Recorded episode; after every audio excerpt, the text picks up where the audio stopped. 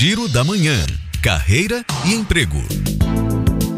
A Marinha do Brasil divulgou o edital do concurso de fuzileiros navais para sargentos músicos. Após a graduação, os ganhos chegam a mais de 5 mil reais. As inscrições começam a partir do dia 16 de março, pela internet, no site da Marinha. Termina no dia 18 de março o prazo para fazer a inscrição no processo seletivo da Secretaria da Cultura da Bahia. Para outras informações, acesse seleção.ba.gov.br. E em comemoração ao mês da mulher, a TIM reuniu empresas para oferecer 500 vagas de emprego em todo o país. A Feira Virtual de Empregabilidade acontece até amanhã, dia 11 de março, e o objetivo é dar um suporte às mulheres no desenvolvimento profissional. Há vagas para a área administrativa, comercial, para atendimento ao cliente e outras. Para participar da seleção, acesse home.mulherespositivas.com.br barra empregabilidade. Suzana Lima para Educadora FM.